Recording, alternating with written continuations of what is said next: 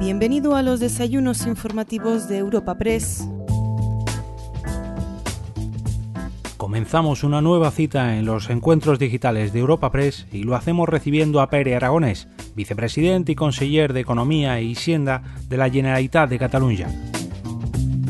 Para recibir y presentar a nuestro invitado de hoy contamos con Asís Martín de Caviedes, presidente de Europa Press, a quien escuchamos a continuación.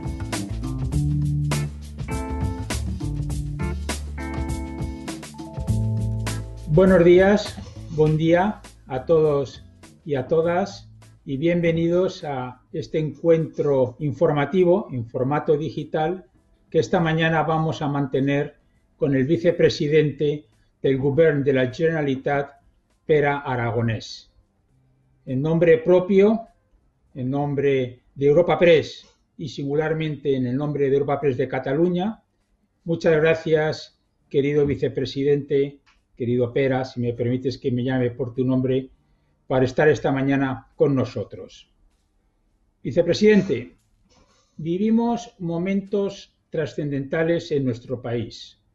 Nos encontramos en la última semana del estado de alarma y si bien es cierto que en el campo sanitario podemos atisbar una prudente optimismo, un prudente optimismo, no lo es así ni en el campo político previsiblemente, ni ciertamente en el campo social ni económico. Adicionalmente, están convocadas elecciones, en este caso en Galicia y en el País Vasco, el día 12 de julio, y previsiblemente, previsiblemente en Cataluña a final de año. Estoy seguro, vicepresidente, que sobre esta cuestión estás tú, serás tú la persona que mejor nos, nos informará.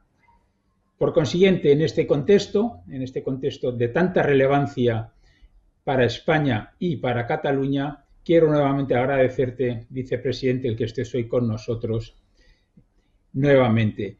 Eh, el formato nuestro va a tener dos partes. Va a tener una parte dirigida por Jordi Fernández, nuestro delegado en Cataluña, que será una parte en catalán, que será después de la presentación que hará el vicepresidente en castellano. Y luego tendremos una segunda parte que dirigirá nuestro director Javier García Vila sobre temas más de ámbito nacional en castellano. Querido vicepresidente, te voy a pasar la palabra. Es a ti a quien queremos escuchar. Créeme que te queremos escuchar con enorme atención. Lo que nos vas a contar es muy relevante y simplemente agradecerte de nuevo y pasarte la palabra. Vicepresidente, la palabra la tienes tú. Gracias. Muchas gracias. Muchas gracias, Asís, y muy buenos días a todos y a todo el equipo de Europa Press. Muchas gracias por esta oportunidad de poder volver a dirigirme a todos vosotros y hacerlo en este formato, como ya tuvimos la oportunidad de hacerlo uh, en el pasado otoño, pero en ese momento era presencial, hoy pues es de esta forma virtual. Y también quiero saludar a todas las personas que se están conectando a este almuerzo informativo y por lo tanto daros uh, las gracias por venir a, escuchar uh, mi visión, mis propuestas y pues los planteamientos que quiero compartir con todos vosotros. El Fórum de Europa Press, como siempre, pues es un interesante espacio de reflexión política y sobre todo es una oportunidad porque en un momento, en un momento de actualidad política en el que estamos muy centrados en las respuestas inmediatas a los retos del día a día en el corto plazo, pues creo que es importante también poder alzar la mirada y poder mirar hacia un medio y largo plazo para las respuestas más estructurales, con el objetivo de ofrecer certezas y también seguridad a la ciudadanía en un momento en que se deben tomar decisiones importantes que van a marcar eh, no solo los próximos meses, sino probablemente el devenir de los próximos años. Y estas decisiones se deben enfocar con mentalidad estratégica, con mirada larga y con vocación de futuro. Aprendiendo, pues, de las lecciones que nos ha dado la COVID-19, es el momento ahora, una vez superada la etapa más dura en términos sanitarios y humanos de la pandemia, diseñar una estrategia de reactivación económica y social que si queremos que sea realmente útil para la ciudadanía, debemos afrontarla no con la voluntad de volver donde estábamos eh, con el mismo modelo económico y social de febrero de 2020, sino con voluntad de transformación, con voluntad de construir una alternativa donde la vida y la calidad de vida jueguen un papel central. Precisamente proteger la vida, proteger las vidas, ha sido el objetivo prioritario de todos y todas durante estas semanas. Y desde aquí querría, en primer lugar, dar un agradecimiento a todo el personal sanitario, asistencial, que con el conjunto de la población y también pues, todas las personas trabajando en los sectores esenciales, pues han estado trabajando muy duro en los últimos meses precisamente para proteger vidas, para salvar vidas y también hacer un agradecimiento al conjunto de la población que con su comportamiento ejemplar ha permitido, superar la fase de confinamiento y, por lo tanto, también ha permitido superar esta fase de contención de la propagación de la pandemia eh, de forma pues, sólida y ahora, por, lo tanto, ya podemos afrontar esta desescalada. Para proteger la vida, para salvar vidas, como decía anteriormente, hemos reforzado como nunca el sistema sanitario y asistencial.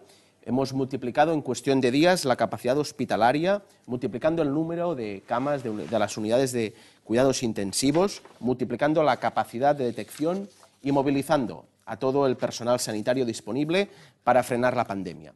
Ha sido un esfuerzo colosal, un esfuerzo titánico, que ha contribuido a multiplicar la capacidad de salvar vidas frente a una enfermedad nueva, desconocida, agresiva, pero también cruel e injusta, y que no nos ha dejado acompañar eh, como es debido a nuestros seres queridos que desgraciadamente nos han dejado en estas últimas semanas.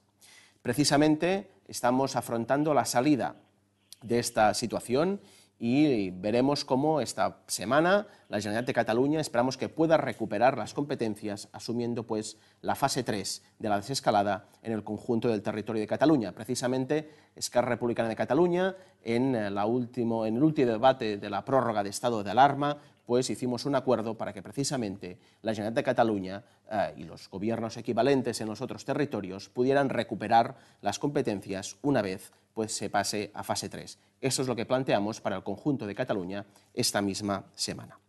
Pero en una crisis sanitaria como la que estamos viviendo, más allá de las cuestiones eh, formalmente y específicamente en el ámbito de la salud, hay una clara deriva socioeconómica que nos sitúa ya en una crisis de gran profundidad y en que proteger la vida también quiere decir proteger el tejido productivo del país y los puestos de trabajo.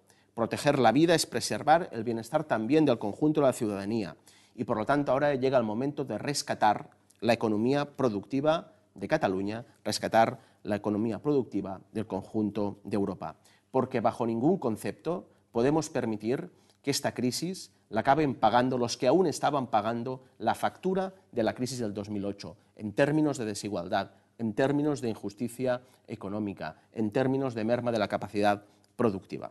Y el Gobierno de la Generalitat de Cataluña hemos estado trabajando desde el primer momento, como, por ejemplo la movilización de más de mil millones de euros hacia el sector productivo, hacia pequeñas y medianas empresas, las múltiples ayudas que hemos establecido, desde autónomos hasta entes locales, desde trabajadores del sector eh, de la cultura hasta eh, pues, colaboradores de la Generalitat en el ámbito de la educación, como las asociaciones de madres y padres. El objetivo ha sido siempre el mismo, facilitar liquidez a las pequeñas y medianas empresas, facilitar liquidez también a todas las iniciativas sociales que colaboran en el mantenimiento del estado de bienestar para mitigar la destrucción de empleo y para garantizar que en la desescalada la capacidad productiva se mantiene intacta. Estas han, sido, estas han sido las premisas básicas de la gestión inmediata de la COVID-19 por parte del Gobierno de Cataluña. Facilitar todos los recursos necesarios en el ámbito sanitario y asistencial y contribuir, contribuir a la liquidez de las pequeñas y medianas empresas, de trabajadores, de familias y de empresas para paliar los efectos de la crisis socioeconómica que viene después de la COVID-19. Y ahora es el momento de girar la atención hacia la reactivación de la economía. Y de la misma forma que pusimos todas las energías, no de la Administración solo, no de los trabajadores públicos, sino del conjunto de la sociedad, para salvar vidas, ahora llega, llega el momento de poner toda nuestra atención en rescatar a empresas, rescatar a trabajadores, rescatar en definitiva la economía productiva.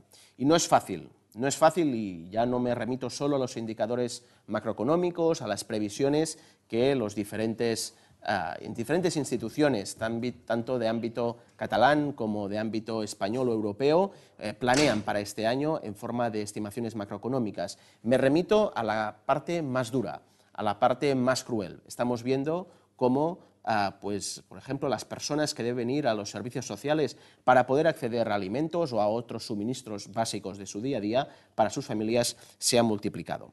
Y por lo tanto no se puede afrontar, y esta es una premisa que tenemos muy clara, no se puede afrontar esta nueva crisis con las mismas premisas que se afrontaron la crisis anterior. La austeridad no vale. No se puede eh, afrontar pues con la vieja receta de la austeridad. Precisamente debemos hacer todo lo contrario. Es el momento de la expansión del gasto público. Es el momento también de acertar a, dónde se dirige esta mayor inversión pública y mayor gasto público. Precisamente lo que nos indican las estimaciones que los diferentes eh, servicios de estudios de, instituciones económicas, pero también de gobiernos, indican es que el factor diferencial, si estamos ante una salida rápida o una salida lenta, si estamos ante una salida equitativa de esa situación en la que estamos o una salida desigual, es precisamente el factor diferencial, es la implicación del sector público. Y por lo tanto, es imprescindible trabajar con mentalidad estratégica, mirada larga y vocación eh, de futuro, especialmente eh, ante una situación que requerirá del mayor desembolso público en forma de gasto e inversiones de la etapa contemporánea. Y por lo tanto estamos obligados a acertar, estamos obligados a hacerlo bien. Y, aquí quiero celebrar lo que es una buena noticia, que es el anuncio por parte de la Comisión Europea de poder eh, constituir el Fondo de 750.000 millones de euros en forma mayoritaria de transferencias hacia las economías más castigadas ah, por la pandemia. Para nosotros sería ideal que la totalidad de este fondo sería en forma de transferencias, pero quiero decir que es un paso adelante ah, y es un paso adelante también a nivel de construcción europea que se haya anunciado la constitución de este fondo que en las próximas semanas se tendrá que concretar, se tendrá que acabar de negociar también con los distintos parlamentos. Pero entendemos que desde el primer momento en el que la Comisión Europea plantea esta cuestión, pues es un paso adelante que queremos subrayar. Porque Europa ha entendido que el futuro de la propia Unión Europea debe estar a, a la altura de lo que se espera de ella en situaciones como las que estamos viviendo y que precisamente se debe hacer todo lo distinto que se hizo en la crisis del 2008. Ahora a quien se debe rescatar es a la ciudadanía, a la economía productiva, como en 2008 eh, unos decidieron rescatar a los bancos y a las finanzas. La actuación pues, de la Comisión Europea nos sitúa en un moderado optimismo, pero también con un escepticismo hacia lo que ha sido la actuación del Gobierno del Estado. Hemos visto demasiada inconcreción, estamos viendo lentitud y estamos, viendo cifras que son absolutamente insuficientes. Y por lo tanto, este escepticismo se transforma en preocupación. El mismo fondo para las comunidades autónomas de 16.000 millones de euros, que también hemos eh, podido comprobar cómo los criterios de reparto han ido transformándose a lo largo de las semanas, es insuficiente para hacer frente a las urgencias del día a día para hacer frente al impacto que tiene el ámbito presupuestario, no solo sanitario y social, sino también educativo, o lo que puede ser también el apoyo a la economía productiva, se necesita un fondo para comunidades autónomas más ambicioso, de 25.000 millones de euros. Porque esto es lo que nos permitiría poder afrontar este 2020 con la seguridad de que todos los gobiernos vamos a dar respuesta a las necesidades de la ciudadanía. Por lo tanto, es imprescindible aumentar notablemente los recursos del Fondo para las Comunidades Autónomas, pero también debemos ah, afrontar ya un nuevo objetivo de déficit presupuestario para este año. Necesitamos un nuevo techo de déficit. Aún estamos obligadamente en equilibrio presupuestario y es evidente que no estamos en una situación en la que esto se pueda, ah, se pueda conseguir. Por lo tanto, nuevo objetivo de déficit, aparte de aumentar el fondo para comunidades autónomas hacia 25.000 millones de euros. Se debe permitir de inmediato que los ayuntamientos puedan disponer de su superávit acumulado, porque precisamente las administraciones locales son el primer frente hacia las necesidades de la ciudadanía y por lo tanto en un momento en que hay mucha necesidad se debe poder disponer de todos los recursos que tienen los ayuntamientos. No tiene ningún sentido que estén inmovilizados en bancos. También se deben transferir al Gobierno de Cataluña las ayudas europeas que se puedan instrumentar a través del Fondo de Reactivación Comunitario. Por lo tanto, estas son medidas urgentes que se deben tomar y que cuando más tardemos en tomar estas decisiones, cuando el gobierno del Estado más tarde en tomar estas decisiones, más padecimiento tendrá nuestros vecinos y vecinas, tendrá la ciudadanía de Cataluña, pero también del conjunto del Estado. Por lo tanto, se deben tomar de forma urgente estas medidas. En el caso de la de Cataluña, por ejemplo, estimamos un impacto solo en los presupuestos del año 2020 de la Generalitat de Cataluña de unos 5.000 millones de euros, en lo que es el mayor gasto sanitario, educativo, residencial, pero también lo que es los menores ingresos por la caída en la recaudación de impuestos. Esto solo en el ámbito específicamente de los presupuestos de la Generalitat de Cataluña. Por lo tanto, ahora es imprescindible aumentar la capacidad de gasto de presupuesto de la Generalitat de Cataluña, de poder aumentar el potencial inicial con el que ya nacieron estos presupuestos, porque estos presupuestos para nosotros son la primera piedra de la reconstrucción. Y esto requiere de la corresponsabilidad de todos, de criterios comunes que hemos ofrecido ya al Parlamento de Cataluña y a los distintos grupos parlamentarios trabajar conjuntamente, poder decidir entre todos a dónde vamos a poner los esfuerzos y a dónde debe ir destinada esta ampliación del presupuesto de la Generalitat para el año 2020 porque estamos convencidos que mejorar la calidad en el sistema sanitario, reforzar ah, pues la resiliencia del sistema residencial o garantizar que el próximo curso educativo será un curso que mantendrá la equidad entre todos los alumnos, pero también eh, los criterios pedagógicos y la atención adecuada a nuestros eh, jóvenes y a nuestros niños, son criterios ampliamente compartidos. Y por lo tanto queremos acordar precisamente este, este, esta ampliación de presupuesto con todos los grupos parlamentarios del Parlamento de Cataluña. Por lo tanto, Govern de la Generalitat y oposición en el Parlamento de Cataluña, eh, ahora es el momento de trabajar conjuntamente. Y también es el momento de implicarnos conjuntamente en la llegada de estos recursos. Hay grupos parlamentarios en el Parlamento de Cataluña que, situados en la oposición, tienen a la vez una presencia destacada, son los que forman el gobierno del Estado. Y por lo tanto podemos trabajar conjuntamente para que lleguen estos recursos. Es más, debemos exigirnos que en todas las administraciones en las que estamos presentes, en los gobiernos en los que están presentes también los grupos parlamentarios que en el Parlamento de Cataluña están en la oposición, trabajen para que estos recursos lleguen a los servicios de sanidad, al servicio educativo, al ámbito residencial, que son competencias de la Generalitat de Cataluña. Y es evidente que ahora llega el momento de poder enfocar, dirigir correctamente las inversiones excepcionales que nos traerán los fondos de reactivación europea. Y en este sentido planteo tres ejes. Tres ejes, para lo que es la política de la reconstrucción, hacia una Cataluña mejor, más justa, ambientalmente sostenible y también una Cataluña que tenga una mirada feminista ante todos los retos que tenemos ah, ante nosotros. Primer eje, economía para la vida.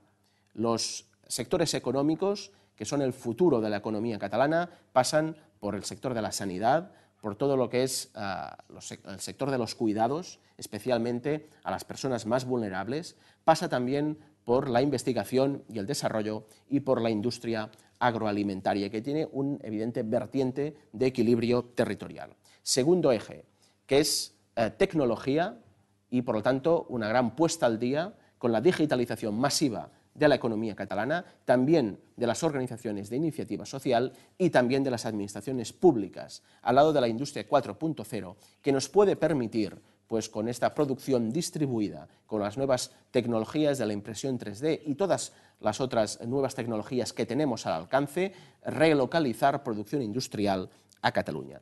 Y el tercer eje, la transición ecológica.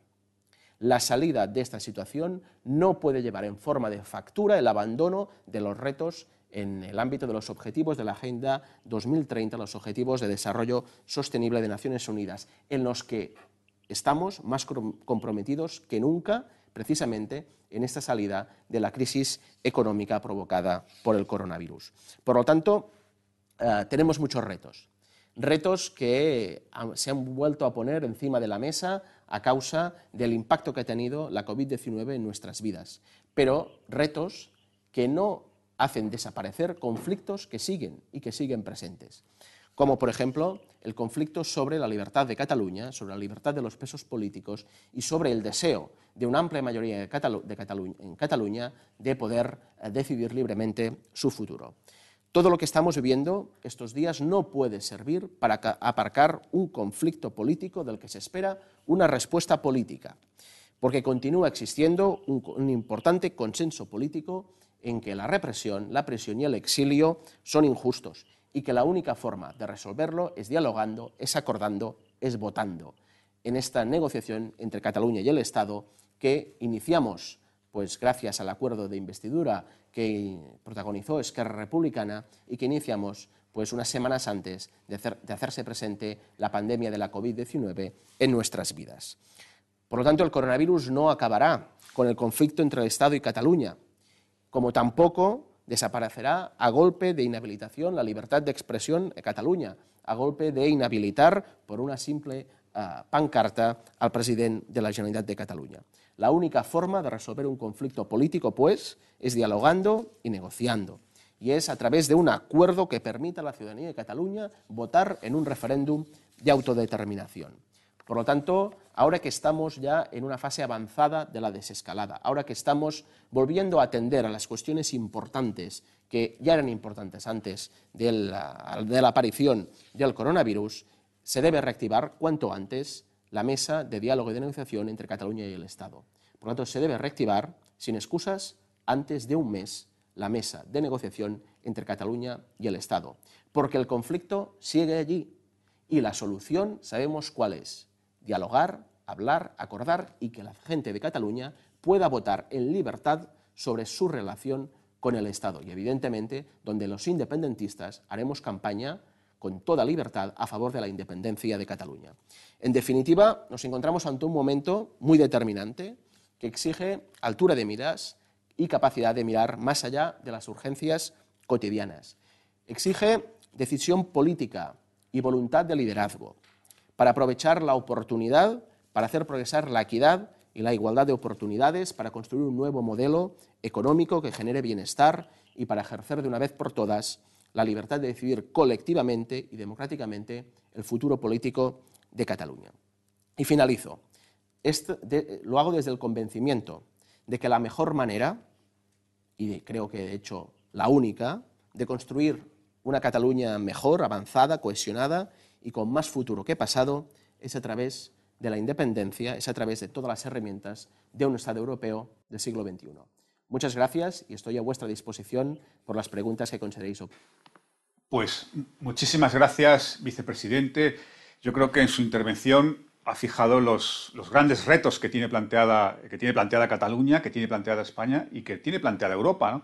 Es una pandemia que nos ha cogido a todos desprevenidos, es una sacudida tremenda que ha echado por tierra todas las previsiones económicas, macroeconómicas eh, que había en, Europa y que nos obliga, en cierto modo, a reinventarnos. Y, la urgencia, la, primera urgencia, obviamente, era resolver la pandemia eh, y la crisis sanitaria, y ahora la segunda urgencia es intentar reconstruir la, economía en, el plazo más breve posible.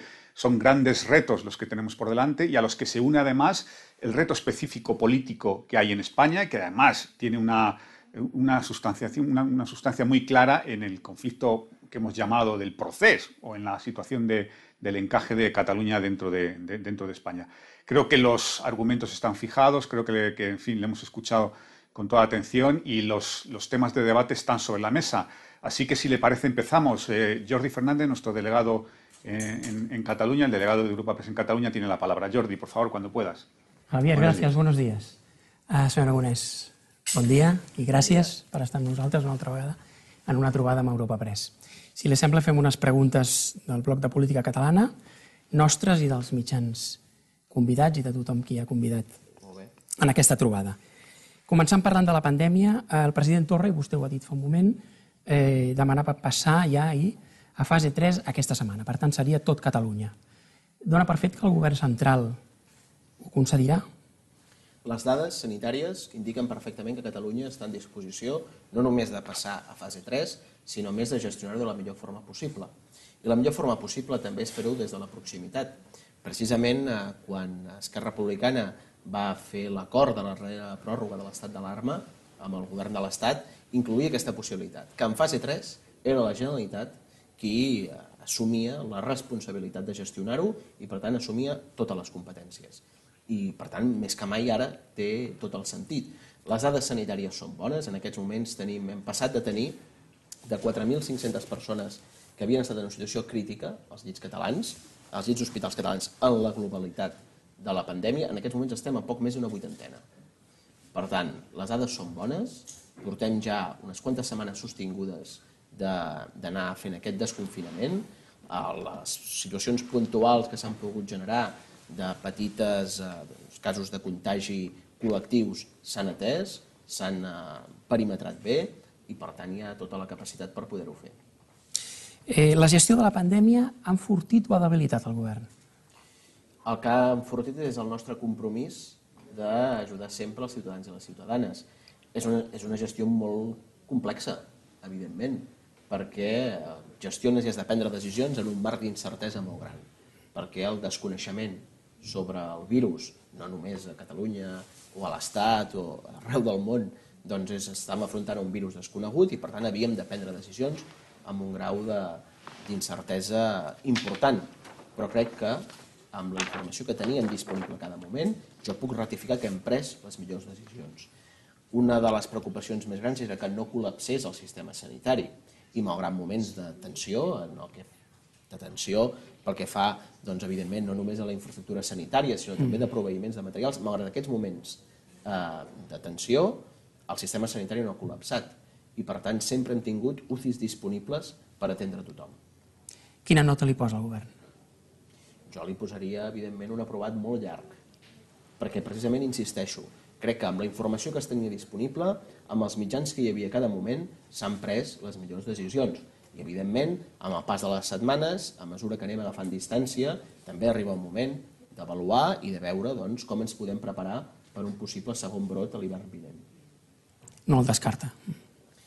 No ho he de ser jo qui el descarti o no el descarti, sinó des de l'àmbit científic i des dels epidemiòlegs i dels serveis de salut se'ns adverteix d'aquesta possibilitat i, per tant, eh, com que jo no sóc epidemiòleg, però sí que sóc vicepresident del govern, la meva responsabilitat és que la gent de Catalunya eh, i els serveis de la gent de Catalunya estiguin preparats per fer front a aquesta situació, i ho estaran.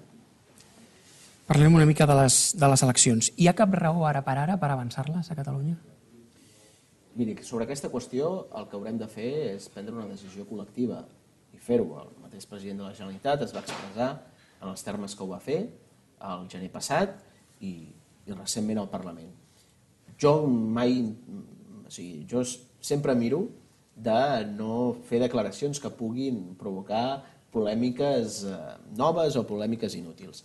Crec que els grans reptes sempre és millor afrontar-los col·lectivament i, per tant, estic convençut que totes les qüestions respecte a dates electorals o no, tot això ho podrem fer prenent decisions col·lectives. Depèn de com vagi la gestió post-Covid, eh, això podria decidir precipitar unes eleccions o fins i tot fer necessari esgotar la legislatura? Jo crec que s'han de prendre eh, per criteris eh, conjunts i, miri, la gestió post-Covid s'ha de fer sempre. I no hi ha criteris electorals en la gestió. Hi ha criteris de rigor, de protecció de la ciutadania i de protecció, de protecció de la nostra realitat social i econòmica. Aquests són els criteris que han de marcar la gestió de la postpandèmia. En tot cas, augura que arribarem a tenir pressupostos 2021? Pressupostos 2021 n'hi haurà en qualsevol cas. Perquè, evidentment, eh, hi hagi eleccions, no hi hagi eleccions, eh, si hi ha eleccions, doncs el nou govern que hi hagi a Catalunya haurà de fer també uns pressupostos adaptats a les necessitats del 2021. Siguin quan siguin les eleccions, s'ha acabat l'època de les candidatures unitàries? En aquest aspecte nosaltres repetim el que hem dit sempre. La societat catalana és diversa i és plural. I també ho és el moviment independentista. Divers i plural. I per tant, eh, cal reflexar aquesta pluralitat. I de fet, eh, el que sempre hem vist és que quan l'independentisme ha anat amb una sola oferta electoral, ha tingut menys suport que quan ha anat en diferents ofertes electorals. I després hi ha un altre punt de vista important, és a dir, Esquerra Republicana de Catalunya no és només independentista, és un partit d'esquerres, un partit republicà, un partit feminista i, per tant, eh, hi ha altres aspectes que també són importants i que orienten la nostra acció política en els parlaments i en el govern. Molt bé, si li sembla passem a les preguntes als nostres convidats. Molt bé. Comencem pel nostre degà del Col·legi de Periodistes, en Joan Maria Morros, també director d'informatius de rac que ens pregunta durant els moments més durs de la pandèmia, molta gent deia que, que aquesta situació canviaria la manera de fer de la societat. Ara sembla que el que hi ha és ganes que tot torni a ser com abans per recuperar l'activitat econòmica. Des del seu punt de vista, s'ha de prioritzar tornar a com eren les coses abans o s'han de fer canvis en la manera de treballar, de produir, de viatjar? Els canvis estructurals hi seran.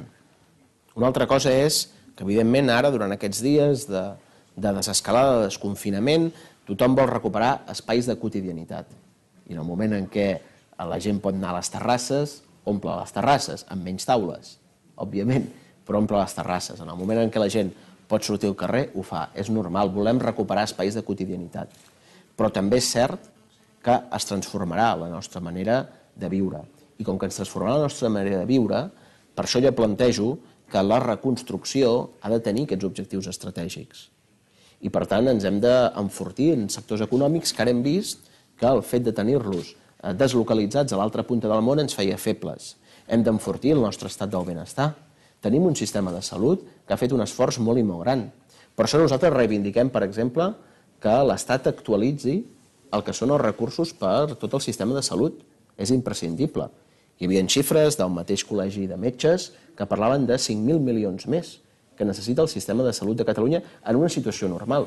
I això passa perquè sigui l'Estat qui actualitzi els recursos, perquè aquests 5.000 milions d'euros eh, voldria dir que la Generalitat només faria salut i deixaria de fer eh, l'àmbit de protecció social, l'àmbit de seguretat, l'àmbit educatiu. Per tant, eh, és, és evident que moltes coses canviaran i precisament la política ha de servir perquè canvin en la direcció de més equitat, de més benestar i de suport a la ciutadania.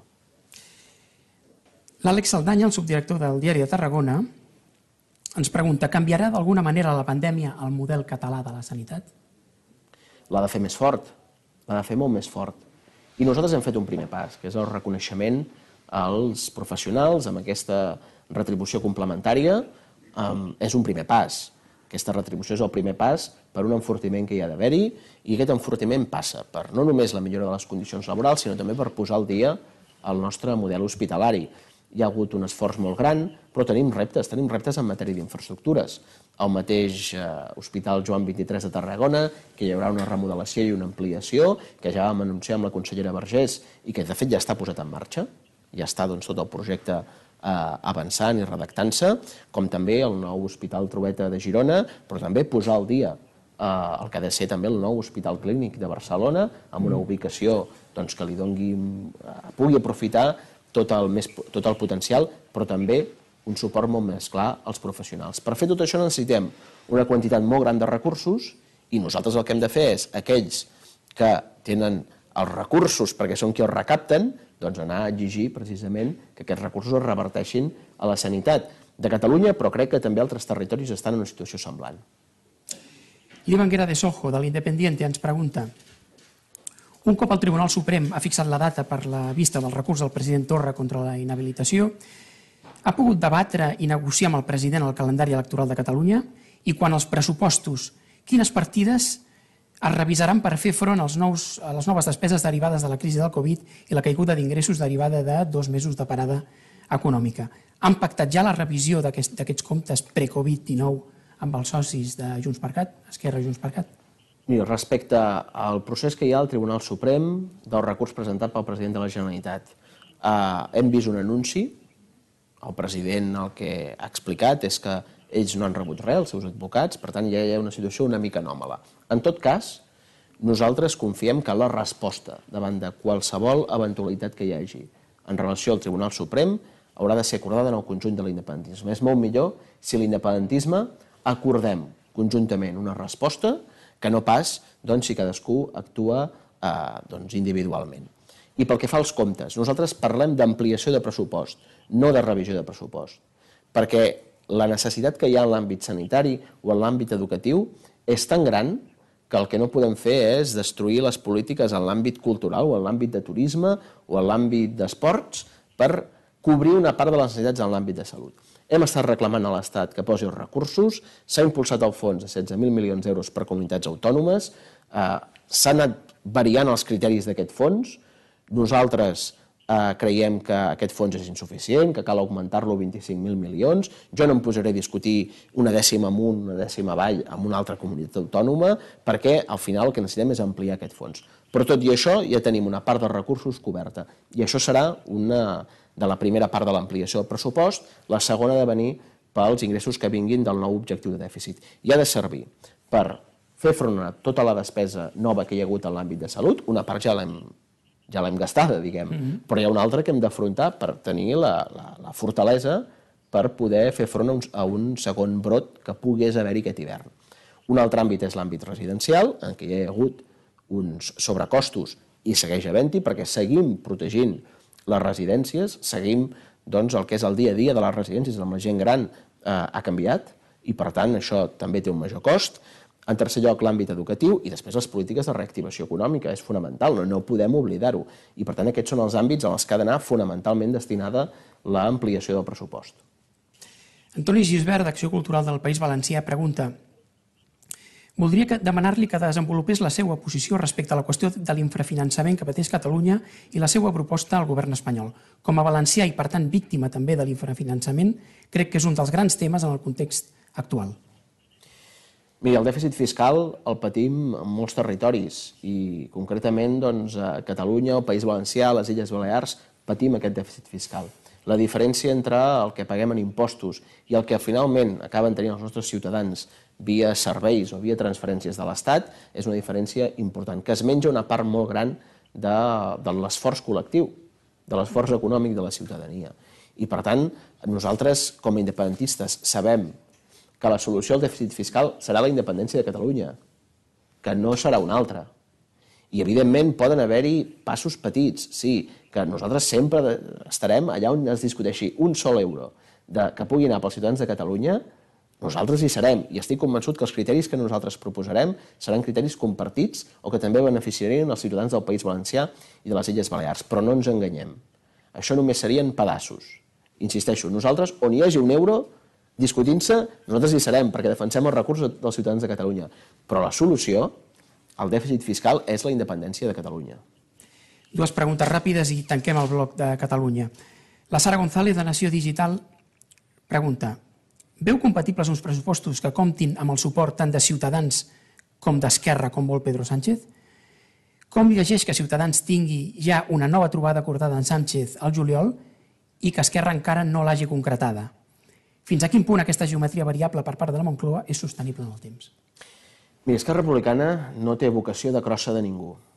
Esquerra Republicana van facilitar la investidura perquè s'obrís una etapa de negociació per un conflicte polític i perquè per primera vegada en la història hi hagués un govern espanyol que s'asseiés a negociar amb Catalunya en el que el govern de Catalunya plantejava l'autodeterminació i l'amnistia. I això ha de continuar fent-se. Per tant, nosaltres no tenim cap vocació de ser un partit de la governabilitat d'Espanya. Nosaltres tenim la vocació de ser el partit de la independència de Catalunya i el partit de la justícia social a Catalunya i el partit de la República Catalana. Som això des de fa 89 anys. A partir d'aquí, jo crec que és insostenible per, pel PSOE, però sobretot per Podemos, explicar que la sortida d'una crisi econòmica vindrà de la mà d'aquells que tenen les teories neoliberals que precisament ens han portat on som ara. Per tant, la contradicció, en l'eventual cas que hi hagués una negociació del govern de l'Estat amb Ciutadans, la contradicció no la tindria Esquerra Republicana. Nosaltres sabem molt bé on hem d'estar. La contradicció potser la tindria Podemos i alguns sectors del PSOE. I l'última pregunta que ens dona temps, de la Isabel García Pagant, de subdirectora de La Vanguardia. Diu que la decisió sobre les eleccions serà col·lectiva, però ja hi ha pogut parlar del tema amb el president Torra? Què li recomanaria? Convocar ja? Miri, les converses que haguem de tenir amb el president i que i precisament d'aquests temes doncs primer les tindrem amb ell i no a través dels mitjans. No? Insisteixo, crec que és molt millor el concepte mateix d'acord, el que acordem serà molt millor que no pas el que proposem cadascú a través dels mitjans de comunicació. Per tant, jo estic convençut que treballarem per una resposta col·lectiva no només del govern, eh, sinó també de l'independentisme. Ho hem treballat per fer-ho en altres moments complicats eh, de la nostra història. Ara tenim un Tribunal Suprem que pot acabar amb una inhabilitació del president de la Generalitat i, per tant, aquí cal una resposta col·lectiva com a mínim de l'independentisme. I per això en parlarem, no en tinc cap dubte.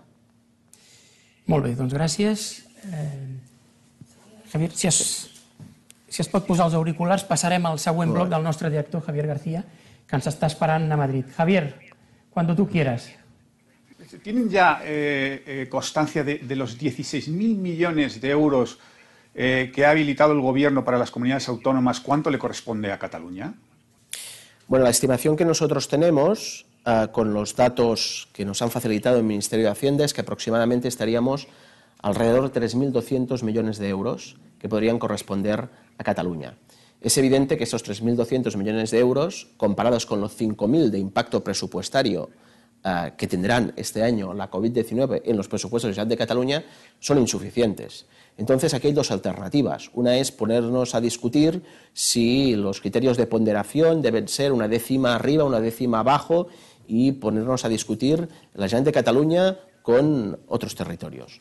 O podemos ir a lo que sería la solución uh, más correcta, ¿no? porque al final insuficiencia la vamos a tener todos, incluso los territorios que han podido beneficiarse del cambio de criterio de las últimas semanas. Por lo tanto, por eso insisto, debemos pasar de 16.000 a 25.000 millones de euros la dotación de este fondo COVID. Eh, vicepresidente, lo que ocurre es que el, el, presidente de la Generalitat, el señor Torra, le decía que el presidente de la Generalitat, el señor Torra, insiste en que necesita, Cataluña necesita 15.000 millones, incluso ya ha hecho una cuenta de dónde pueden salir, incluso eh, 5.000 millones del Estado, 5.000 millones del MEDE, 2.500 millones de la relajación del déficit y otros 2.500 de los superávit de los ayuntamientos. ¿Cree usted que es razonable pensar en esa movilización de recursos en una situación de gran tensión en las cuentas públicas como la que, como la que vamos a vivir? Es razonable, sí, porque también es razonable un fondo de 750.000 millones de euros por parte de la Comisión Europea, que hace cinco meses hubiéramos pensado que era una temeridad y que no tenía ningún sentido. Estamos ante la caída de PIB más grande registrada en un año desde la guerra civil. Y esto tendrá un impacto muy grande, muy grande eh, en nuestras vidas y por lo tanto debemos movilizar todos los recursos. Lo que plantea el presidente de la Generalitat es que aparte de los 5.000 que tienen de impacto presupuestario directo solo en las cuentas de este año la COVID-19 en forma de mayor gasto y menores ingresos, pues todo el resto de medidas que se deben hacer para que Cataluña pueda resistir, para que los ayuntamientos puedan ofrecer uh, todos sus servicios uh, correctamente a los ciudadanos y también para que podamos dar apoyo a una economía productiva catalana que, como todas las economías de nuestro entorno, se están viendo muy golpeadas. Vicepresidente, permítame una, permítame una curiosidad personal. Eh, ¿Ha mantenido usted una relación fluida durante la pandemia con el presidente del Gobierno, con Pedro Sánchez? Usted personalmente me refiero. Mi obligación es siempre, en cualquier caso, mantener los canales de comunicación abiertos, siempre. Como uh, coordinador nacional de Esquerra Republicana, de hecho es mi obligación que cuando el representante de un gobierno que intenta pactar con nuestro partido, como ha sido ocasión de algunas de las prórrogas del estado de alarma, pues mi obligación es mantener la, interlocución. No es una cuestión de, relaciones personales, sino de responsabilidad política. Vicepresidente, era para, para, introducir, si me permite, el tema de la, de la, mesa. Se ha referido usted en su intervención y ha pedido que esa mesa se reúna en el plazo de un mes. Ayer mismo el presidente del Gobierno, después de la, de la conferencia de presidentes, dijo que él no tendría inconveniente en que la mesa vuelva a reunirse durante el mes de julio. ¿Hay ya algún contacto? ¿Tiene usted ya fecha? ¿Nos puede adelantar alguna fecha para eh, la, la, reunión de la, de la mesa de negociación sobre Cataluña?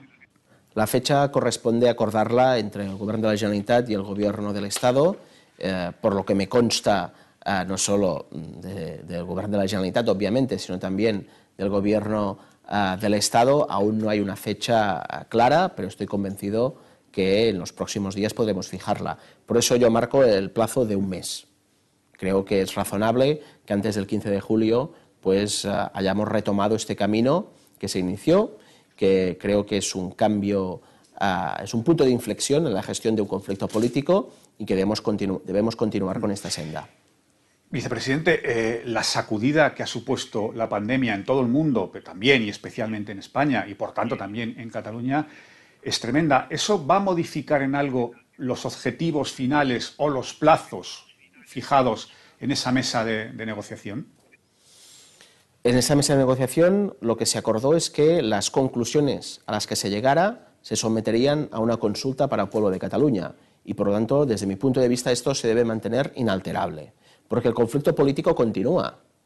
Oriol Junqueras continúa en la cárcel, Jordi Cuixart continúa en la cárcel, Carme Forcadell continúa en la cárcel, Marta Rovira, Carles Puigdemont en el exilio, y Cataluña no puede votar en un referéndum de autodeterminación. Por lo tanto, los problemas siguen allí. Y no puede ser que ahora en que entramos en esta situación de desescalada y vuelve a la, la agenda política, haya temas que los dejemos de lado. No, no, precisamente creo que es imprescindible que la salida uh, y la nueva normalidad política incorpore también el diálogo y la negociación y las soluciones democráticas como una parte uh, fundamental de esta nueva normalidad. En este sentido, y ahora eh, tomándolo por donde usted lo deja, vicepresidente, ¿van a, ¿van a exigir ustedes que en esa mesa se negocie una reforma del Código Penal para modificar delitos como la sedición y la rebelión? Nosotros proponemos la amnistía porque esa es una causa política, es una causa general contra el independentismo, no solo contra las personas que están en la cárcel o en el exilio, pero lo vemos, Bernat Chulé, consejero de Acción Exterior de la Generalitat, en su condición de exalcalde de, de Agramunt, en estos momentos será procesado por el Tribunal Superior de Justicia de Cataluña porque en su municipio se celebró el 1 de octubre. Una muestra más de una represión que es una causa general. Y es una causa general porque las motivaciones son políticas porque hay una sentencia que se basó en programas electorales, en discursos políticos y parlamentarios. Y por lo tanto, uh, creo que es el momento, ahora más que nunca, el mejor momento para poder afrontar esta negociación. Y nosotros en esta negociación lo hemos dicho y lo vuelvo a repetir, planteamos el referéndum de autodeterminación y la amnistía.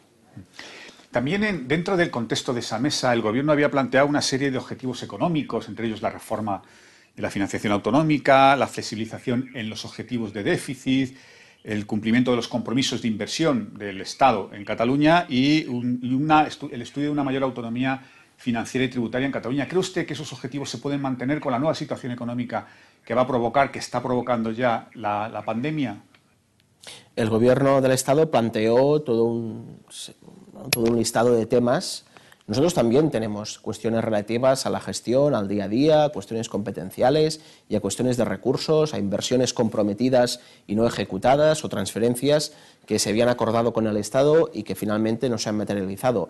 Todas estas cuestiones uh, administrativas, todas cuestiones de gestión gubernamental, uh, pues se deben tratar en la Comisión Bilateral Estado-Generalitat, que, que, ya lleva pues, bastantes años funcionando y es lo que corresponde en la mesa de diálogo y negociación el conflicto político. El resto de cuestiones en la Comisión Bilateral Estado-Generalitat.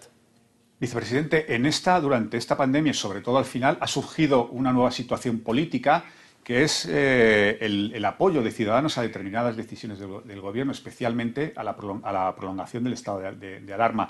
En este sentido, pregunta el, el, compañero Cristian Reino, que es corresponsal en Cataluña de Colpisa, le pregunta que eh, Esquerra Republicana, su partido, lleva semanas instando al presidente del Gobierno a que elija entre Esquerra Republicana de Cataluña o Ciudadanos.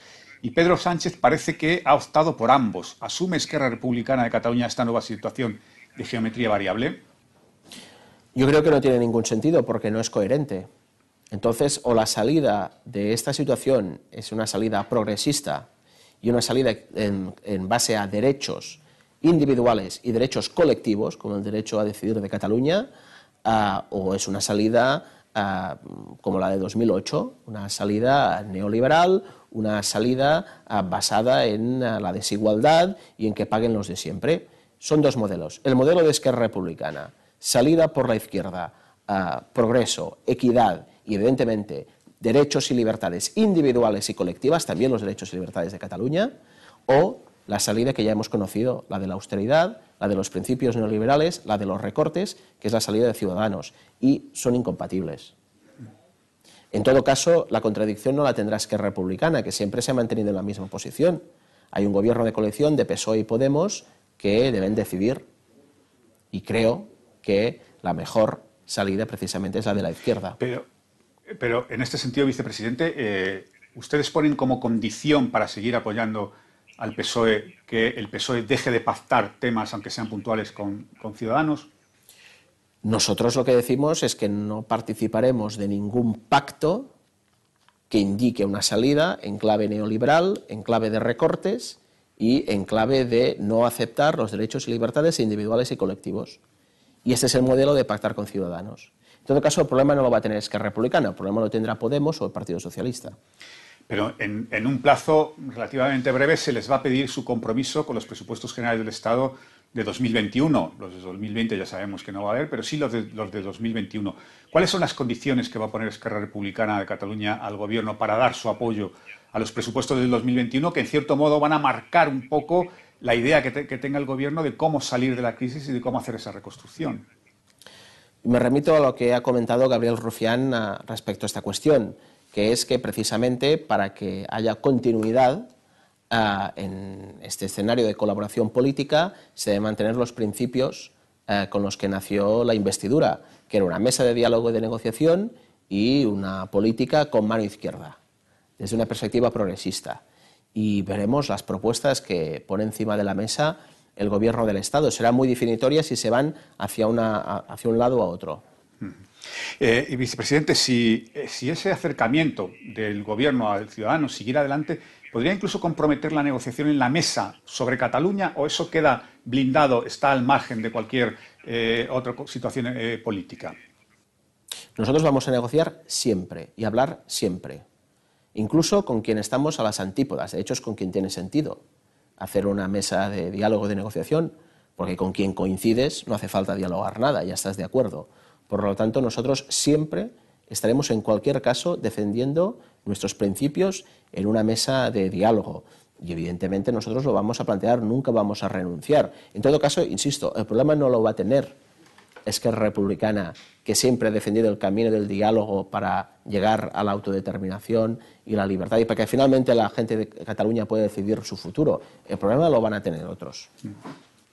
Bien, vicepresidente, nos habíamos comprometido a terminar a la una y vamos a terminar a la una, pero antes quería plantearle una última cosa. La, pandemia ha cambiado muchas cosas ¿eh? y nos ha concitado toda, toda, nuestra atención durante tres meses, eh, nada más que en resolver la crisis sanitaria. ¿Usted cree que va a influir en algo el apoyo eh, al independentismo, la pandemia, lo que hemos visto de la pandemia, las prioridades de la pandemia y sobre todo las consecuencias de la pandemia, ¿pueden cambiar en algo el apoyo al independentismo o se va a mantener al margen de esta situación?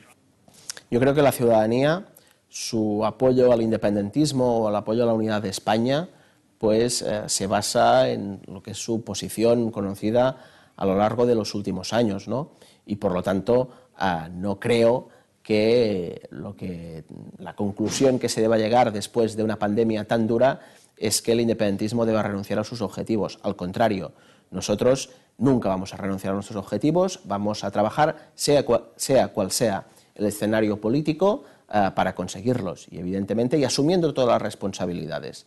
Es que Republicano estamos orgullosos de haber asumido las responsabilidades en materia de salud, en materia de asuntos sociales en Cataluña y trabajo, y también en materia de educación o en materia de las finanzas públicas. Precisamente las asumimos para demostrar, cuando hay retos tan importantes, que estamos a la altura, de la, la, a la altura que esperan los ciudadanos de Cataluña. Por lo tanto, nosotros dispuestos siempre asumir responsabilidades, tantas, tantas responsabilidades como las que tienen en un Estado independiente. Precisamente, ya con esto termino, vicepresidente, el presidente de la Junta de Galicia, señor Alberto Núñez Fijó, dijo ayer en una entrevista, creo que fue precisamente en La Vanguardia, que los planteamientos del PNV le parecen más inteligentes que los del independentismo, es decir, vino a decir que el, PNV con planteamientos posibilistas alcanza más o consigue más cosas que el independentismo con un planteamiento más de confrontación. No sé qué le parecen a usted estas declaraciones, si está de acuerdo. Nunca me tomo las declaraciones de dirigentes del PP como un consejo que se deba seguir con todos los respetos por el señor Feijó, evidentemente, pero me gusta tener otros asesores que no los dirigentes del Partido Popular. Bueno, vicepresidente, pues hemos cumplido escrupulosamente el tiempo y sí, hoy más que nunca ha sido un placer y un honor tenerle con nosotros. Muchísimas gracias, muchísimas gracias a todos. Muchas gracias a vosotros por esta oportunidad.